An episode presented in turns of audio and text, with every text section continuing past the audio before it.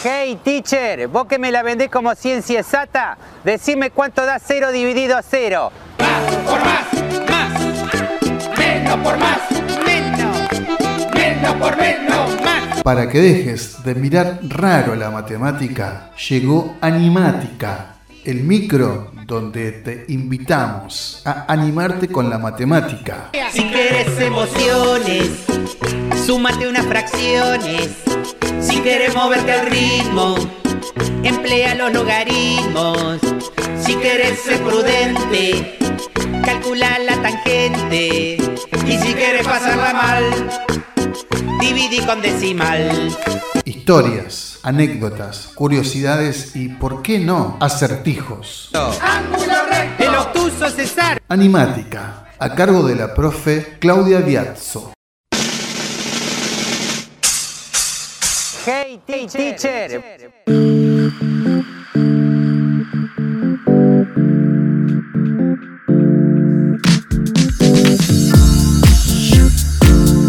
Hola amigos, bienvenidos a Animática. En el programa de hoy vamos a hablar del matemático Beppo Levi. Este programa eh, lo voy a basar en lo que fue la lectura del libro Nuestro Beppo, eh, cuyos autores son Silvina Pesino y Pedro Marangunic, eh, ambos profesores de la Facultad de Ciencias Exactas y, e Ingeniería. Este libro fue editado por la Fundación Ross y mm, su pri- primera edición fue en 2017. Eh, Beppo Levi fue el matemático más famoso que está relacionado con nuestra ciudad. Nació en Turín, en Italia, en el año 1875, siendo el cuarto hijo de una familia judía. De niño tuvo muchos problemas de salud y eso le motivó a que no pueda desarrollar su estatura. Pero eso no significó que no fuese un buen estudiante. A los 21 años ya era doctor en matemática. Y eso que tuvo una vida que fue muy difícil. Primero tuvo la muerte prematura de su hermano mayor. Eh, eso trajo a la familia muchas dificultades económicas porque además eh, había fallecido el padre siendo joven y él terminó siendo en realidad el único sustento de, una familia numerosa porque eh, estaban su madre y unos hermanos menores. Dos de sus hermanos menores eh, fallecieron eh, durante la Primera Guerra, pero como yo les decía, tuvo un problema de salud que no le permitió desarrollar su estatura y creo que ese debe haber sido uno de los trances más complejos que tuvo que enfrentar, ¿no? Eh, porque si bien Beppo era un genio matemático, eh, tenía una estatura corporal tan bajita eh, y una voz muy aflautada que sin duda que eso lo condicionó y lo complicó en su carrera laboral. Es decir, tuvo un conflicto adicional al momento de establecerse en su entorno, en un entorno social, ¿cierto?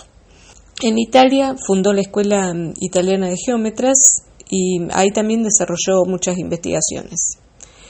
El hecho de que ya era un investigador conocido eh, lo llevó a tener contacto con muchos eh, matemáticos del mundo. Entre ellos tenía contacto con el que era en ese momento el decano de la Facultad de Ingeniería, que era el ingeniero Cortés Pla. Pero ¿qué pasa? Llega el fascismo a Italia y empezó a hacer una persecución, al igual que fueron perseguidos muchos judíos. Levi eh, queda sin trabajo en la Universidad de Bolonia. A su vez, este, en ese momento Hitler eh, ejercía una gran presión eh, sobre el gobierno italiano y eh, se proclamaron en ese momento la, la, inferioridad de la raza judía y los inhabilitaron a todos los judíos. eh, a, primero se fueron inhabilitados para aportar la ciudadanía italiana y luego le prohibieron el ejercicio de cargos en el gobierno. Beppo Levi tuvo que hacer frente a esta situación, ¿cierto? Por más que, que lo hizo con estoicismo, continuó trabajando en la soledad de su hogar, pero no tenía salario.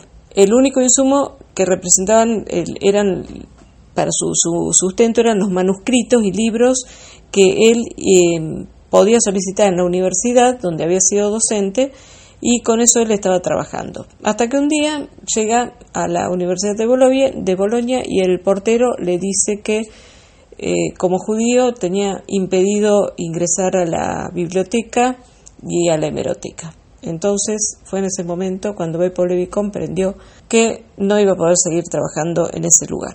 Poco le importaba al fascismo, que este hombre era el director de la Unión Matemática Italiana, era más fuerte el antisemitismo. Eh, entonces es en ese momento cuando eh, Levi piensa en que tal vez llegó el momento de irse de Italia. Eh, era el año 1938 y como les dije, el decano de ingeniería, el ingeniero Cortés Pla, lo invita a que viaje a Rosario y que pueda desarrollar tanto su vida académica como la de investigador. Levi, que en ese momento tenía 64 años, acepta y viaja a Rosario con su esposa y dos de sus hijas. Eh, un hijo varón que tenía en ese, en ese momento ya era adulto y ya no estaba viviendo con él. Eh, vamos a ubicarnos en la época. En 1920 se había fundado en, Rosario la Facultad de Ciencias Matemáticas, Físico-Químicas y Naturales aplicadas a la industria, que dependían de la Universidad Nacional del Litoral, que hoy es la actual Facultad de Ciencias Exactas, ¿cierto?, de la, de la UNR. En 1938 el decano era el ingeniero Cortés Plac y junto con un grupo de colaboradores fueron unos visionarios entendiendo que eh, la docencia necesitaba del aporte de la investigación, entonces decidieron fundar varios institutos, entre ellos el de matemática.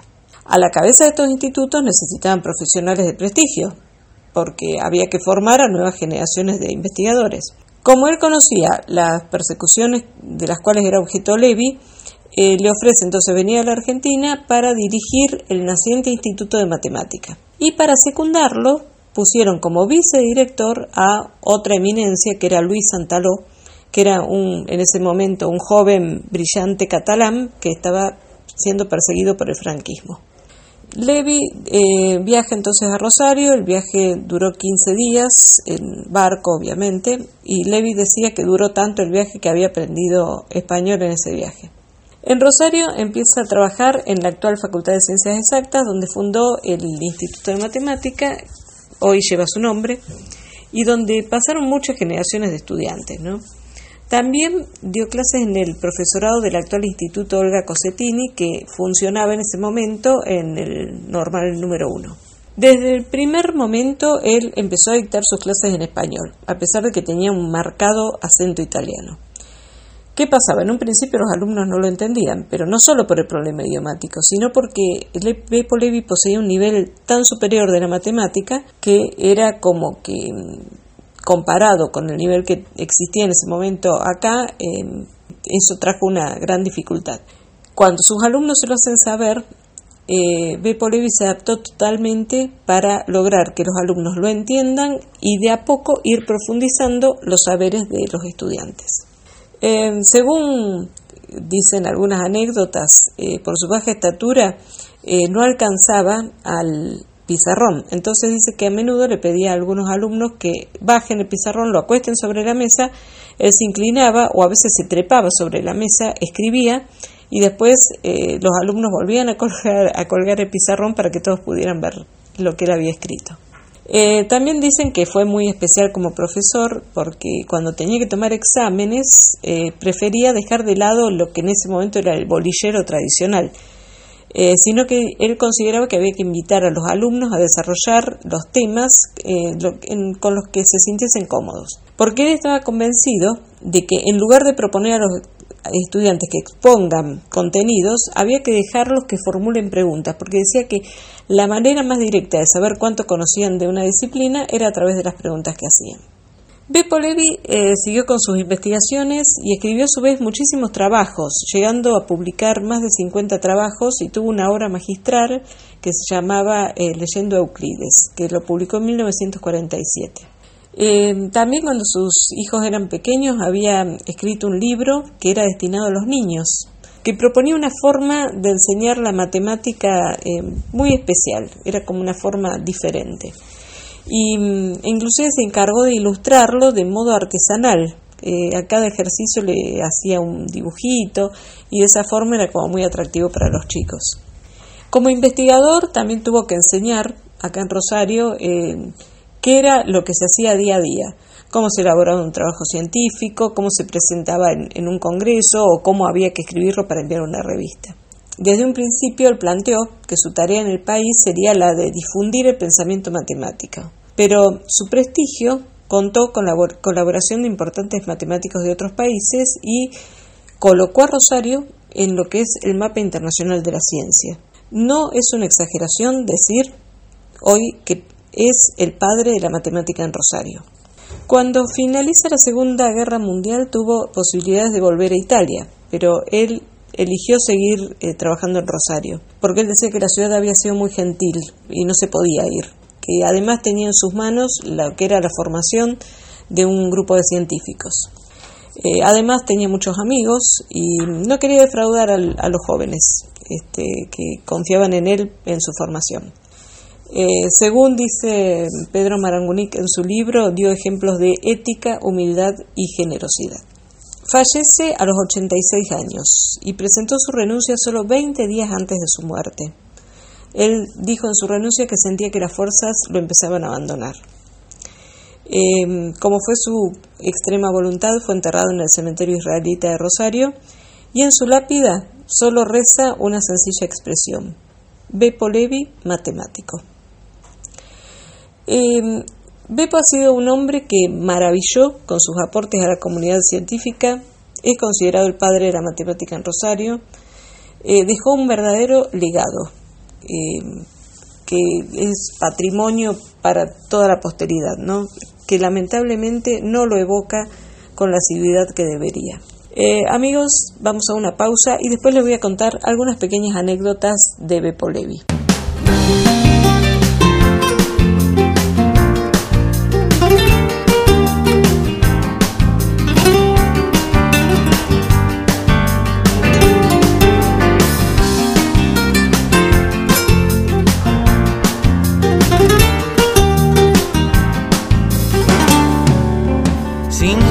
Noches desvelado y un vino francés avinagrado.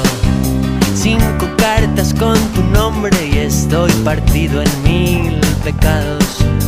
Algo me dijo aquel día que era solo un soplo de alegría. Pero la mañana es corta y la mía terminó.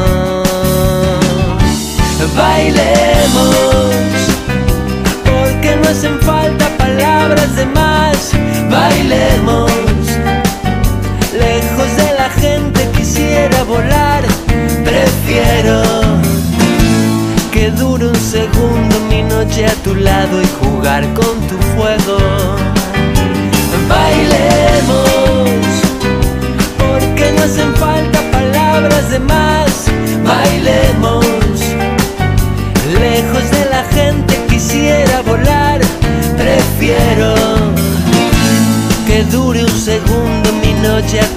a tener que vivir en un mundo prestado, sin tardes, sin luna y tan lejos de ti.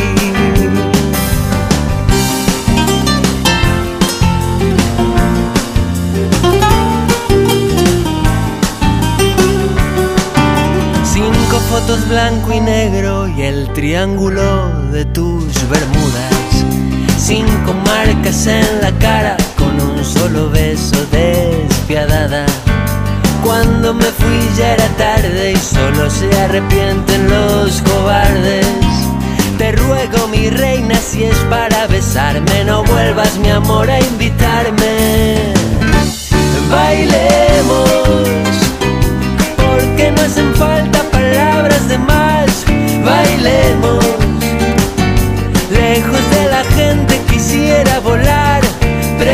Prefiero que dure un segundo mi noche a tu lado y jugar con tu fuego. Bailemos, porque no hacen falta palabras de más. Bailemos lejos de la gente quisiera volar, prefiero que dure un segundo mi noche a tu lado a tener que vivir en un mundo prestado, sin tardes, sin luna y tan lejos de ti.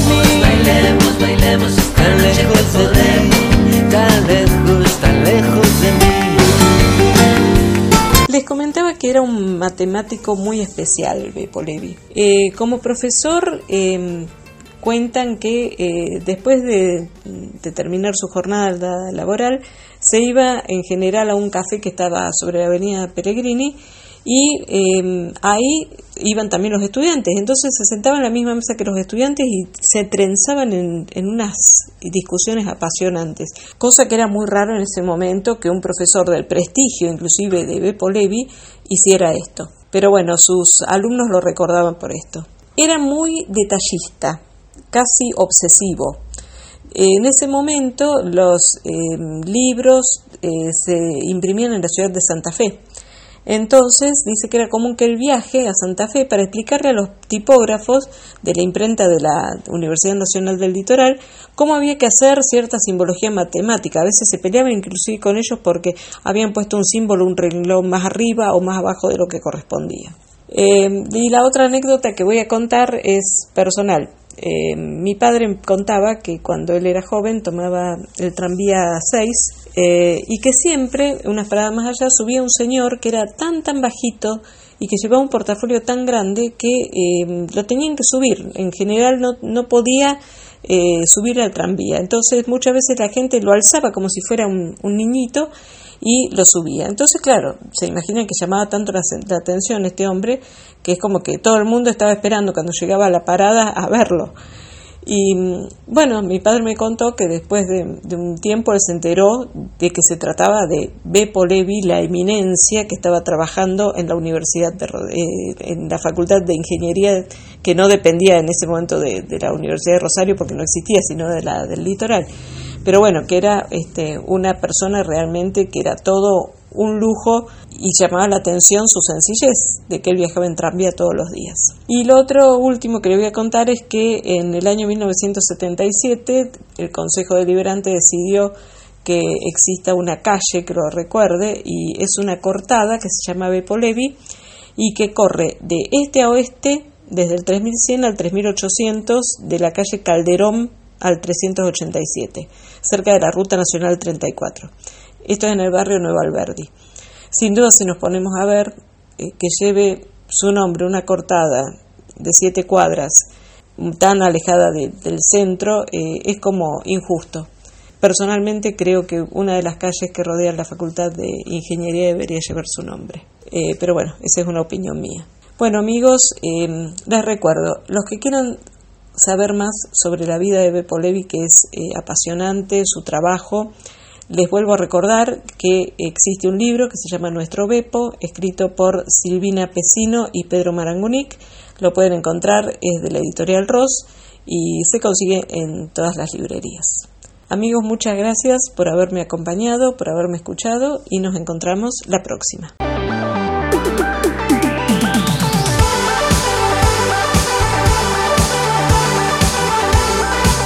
Hasta aquí llegamos con nuestra edición. Esto fue Animática, el micro donde te invitamos a animarte con la matemática. Te esperamos en nuestra próxima edición aquí en Radio Empalme Graneros.